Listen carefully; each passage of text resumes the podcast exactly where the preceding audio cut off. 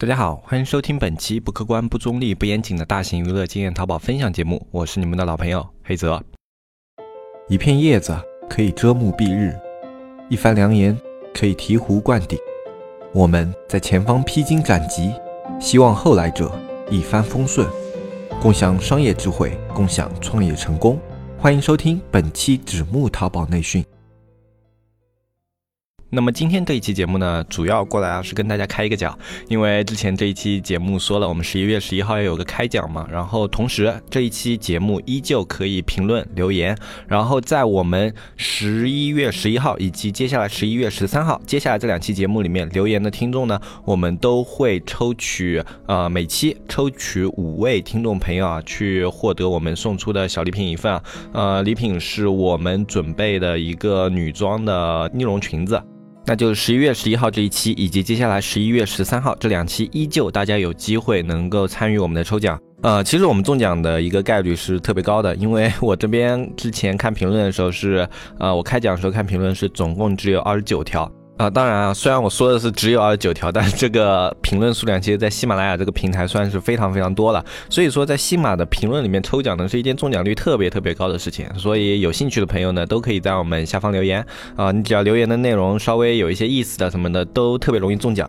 那我们先来公布这一期的中奖名单。这一期的中奖名单有中华好榜样、离岛制片人、易小涵、最喜欢大海和黑泽了，以及龙腾虎跃杠 QX。啊，我们之前也说了，我们抽奖的方式其实是比较随缘那种，就是在评论里面随机挑选啊。你的评论如果啊是比较亮眼，或者说比较有特色的，都是很容易被选中的。然后有时候也是就随机选一下，啊，给大家都有一点机会嘛。呃，那这一次呢，其实选的很多都是老面孔啊，就是我 ID 都会比较有印象的一些人。那么接下来还有两期啊，每期都有五个。那么以这么一个评论的概率来说，中奖的概率依旧是非常高的。那么反正感兴趣的大家就可以。在下面评论一下，嗯，还有这一期以及下一期，啊，像我们这一期的中奖里面有一个，就因为这个 ID 的话，我都会给他中一个奖，就这个 ID 叫最喜欢大海和黑泽了，这 ID 都已经取成这个了，那我觉得不给这位听友中一个奖实在是说不过去啊，所以 ID 也是很重要的，对不对？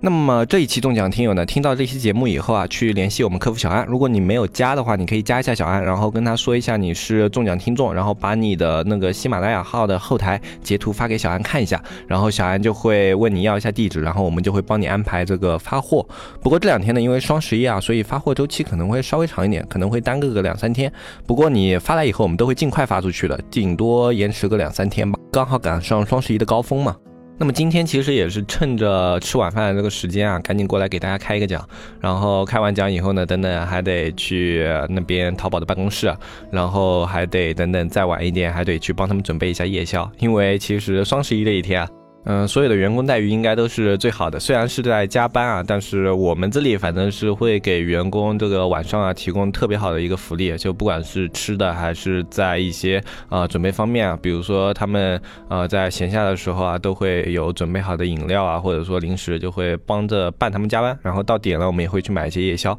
呃，因为这样的话可以让他们 这个加班加的稍微有动力一点，要不然加班到后半夜真的也是一件非常累人的事情。呃，虽然说是有轮班啊，但是双十一的高强度工作是不止一天的。嗯，因为后续还有发货啊，各种各样的工作，对于有的岗位来说，持续啊需要两到三天，然后才能缓下来。所以这段时间是给员工的福利会稍微好一点。啊，那么等等我还要去就做各种各样这样的事情啊。所以呢，这一期节目就不跟大家聊特别多的一些东西了吧。嗯，反正后面的话，等双十一结束了，我们有时间是慢慢聊。那么今天这期节目呢，去跟大家聊一下最近的两个新闻吧，就我看了以后挺有感触的两个新闻。那这个新闻其实最近肯定很多做淘宝的听众朋友们都是听过了，就是之前啊国小云旗舰店有这家店呢，他们在上架卖橘子的时候啊，他们把四千五百克写成了四千五百千克，就在上架的时候把上架计量单位写错了。那么在这种情况下呢，就导致了出现了非常非常多的薅羊毛的人，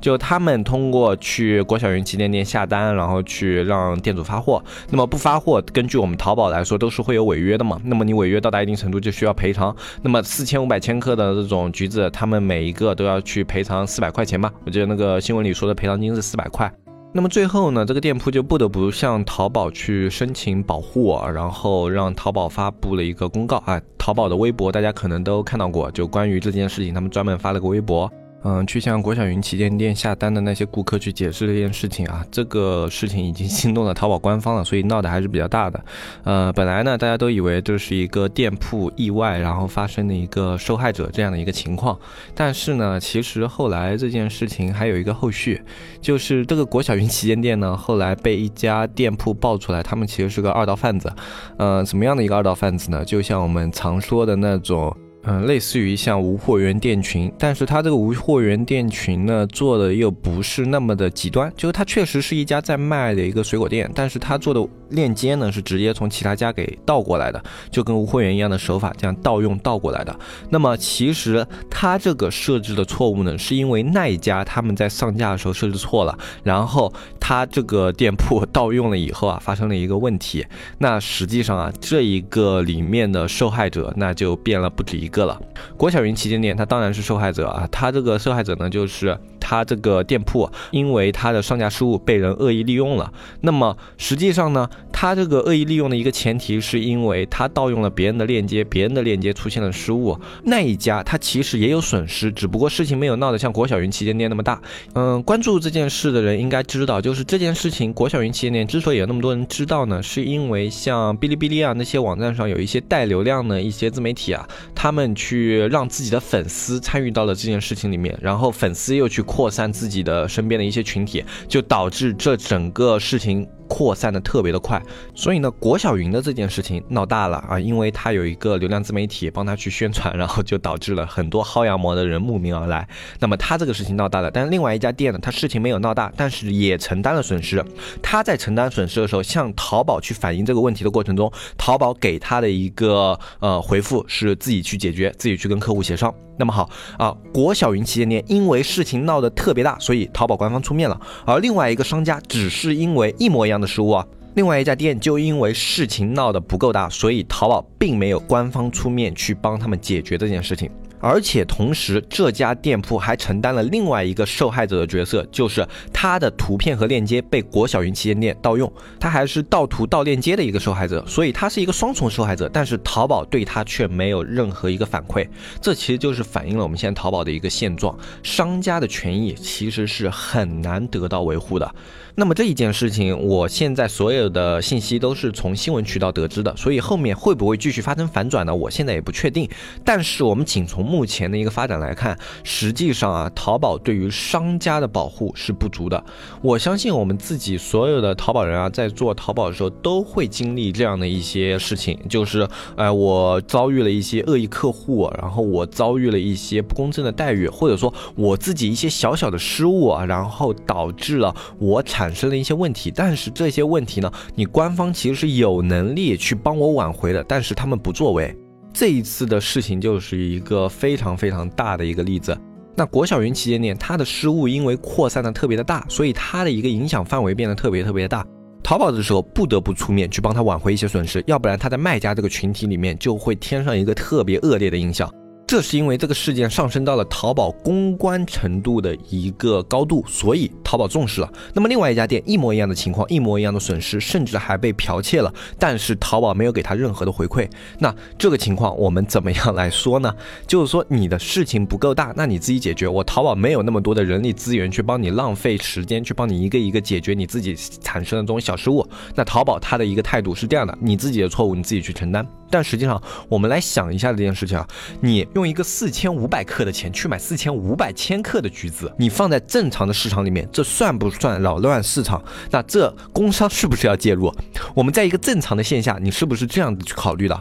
而淘宝面对这样一个明显有 bug 的数据，没有给卖家任何反馈信息，没有给任何提示，就是让他这样子上架了，让他呈现到了买家的面前。所以说，这其实是淘宝自己的市场监管没有到位，他也有责任。虽然卖家不仔细，卖家是有一个主要的责任的，但是淘宝你这套系统，你这套监管力度实际上是没有做到位的。这就导致了我们很多卖家的一个现状，就是我们很多小问题向淘宝去诉求的话，如果他一旦模棱两可，就买家也有理，卖家也有理，淘宝大部分情况下偏向买家，这就导致了我们卖家现在所有的运营以及经营的过程中都需要如履薄冰。那我们现在在这样的一个环境下，只能够自己多多的小心一点。所以，呃，这样的一个事情也是给我们敲响了一个警钟，我们没有办法有能力。去一下子改变这么大的一个体制，改变这么大的一个环境，我们只能力求自己先把每一个细节做到最好，能够在出问题的时候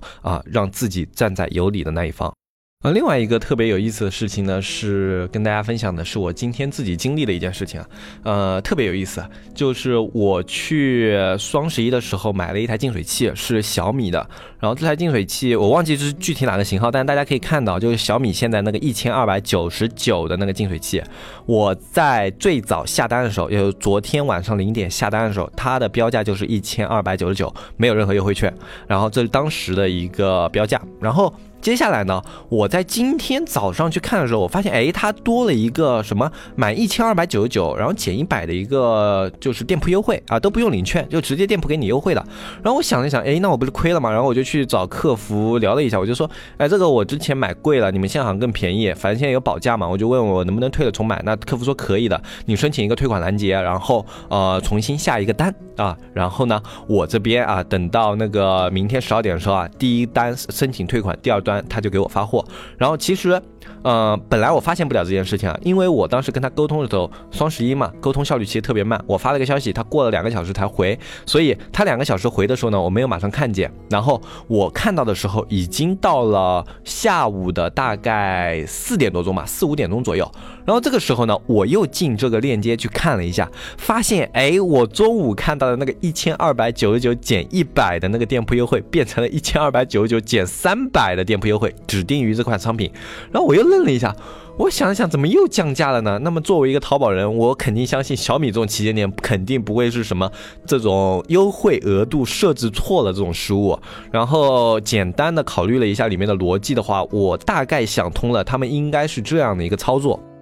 他们应该是利用了双十一的一个规则，那这个很有意思，我觉得大家以后有机会的话可以参考一下。就我们双十一的时候啊，有一个赛马机制嘛，区段赛马，对不对？那么它是利用这个机制的哪一点呢？我们双十一的时候东西不能退款，一定要等到十一月十二号才能退款。然后他们买这个东西呢，也不给你马上发货，因为双十一的时候反正发货周期比较长嘛，我可以不给你马上发。然后所有下单的用户，他们的发发货都先不发。然后那么有用户就会看到，哎，怎么过了一段时间你们有一个这个券？那我能不能申请退款的重新下单啊？然后这个客服这时候会跟你说可以的。那么你要注意了，你的款是没有退的，他帮你申请的是一个拦截，对吧？那么所有的资金金额都算在成交里面，就是你先付了个一千二百九十九吧。对吧？那么你付了以后，你会发现，哎，便宜了。那我这个退款啊，我之后你给我安排，那安排好了以后，我现在重新下一个单，然后重新下单以后，你又付了一千一百九十九吧，对吧？好，那你再过三四个小时，你看一下，哎，他怎么又便宜了两百块？我又亏了，那我这个也退了，可以吗？那个客服会会跟你说可以的，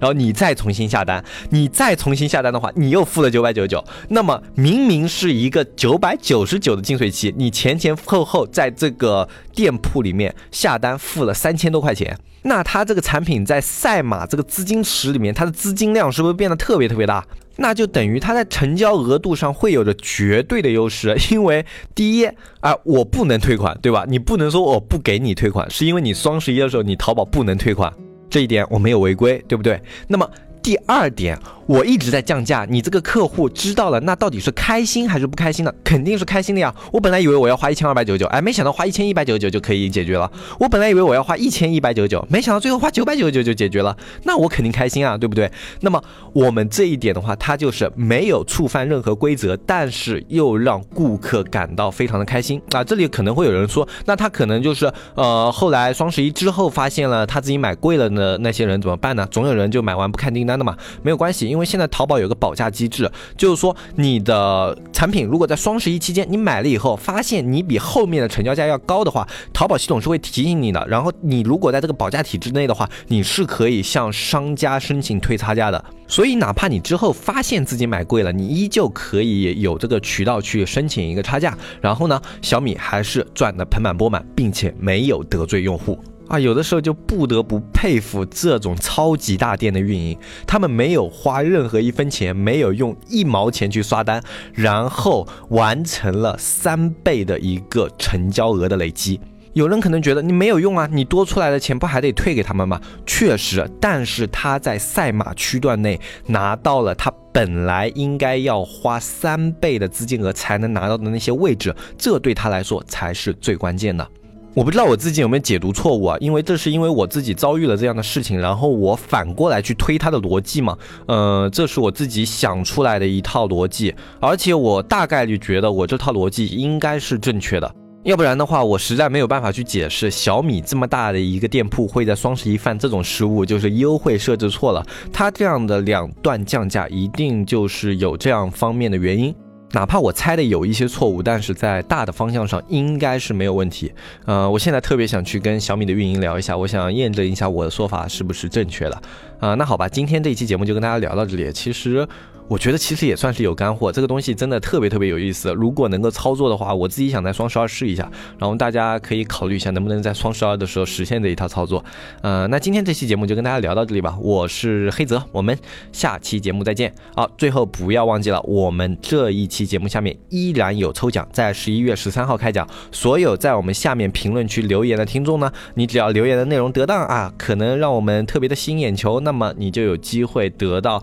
我们纸木。送出的一份小礼品啊，礼轻情意重啊，东西不是特别的贵，但是呢，反正不要钱嘛，大家参与一下挺好的啊。那我是黑泽，我们下期节目再见，拜拜拜拜拜。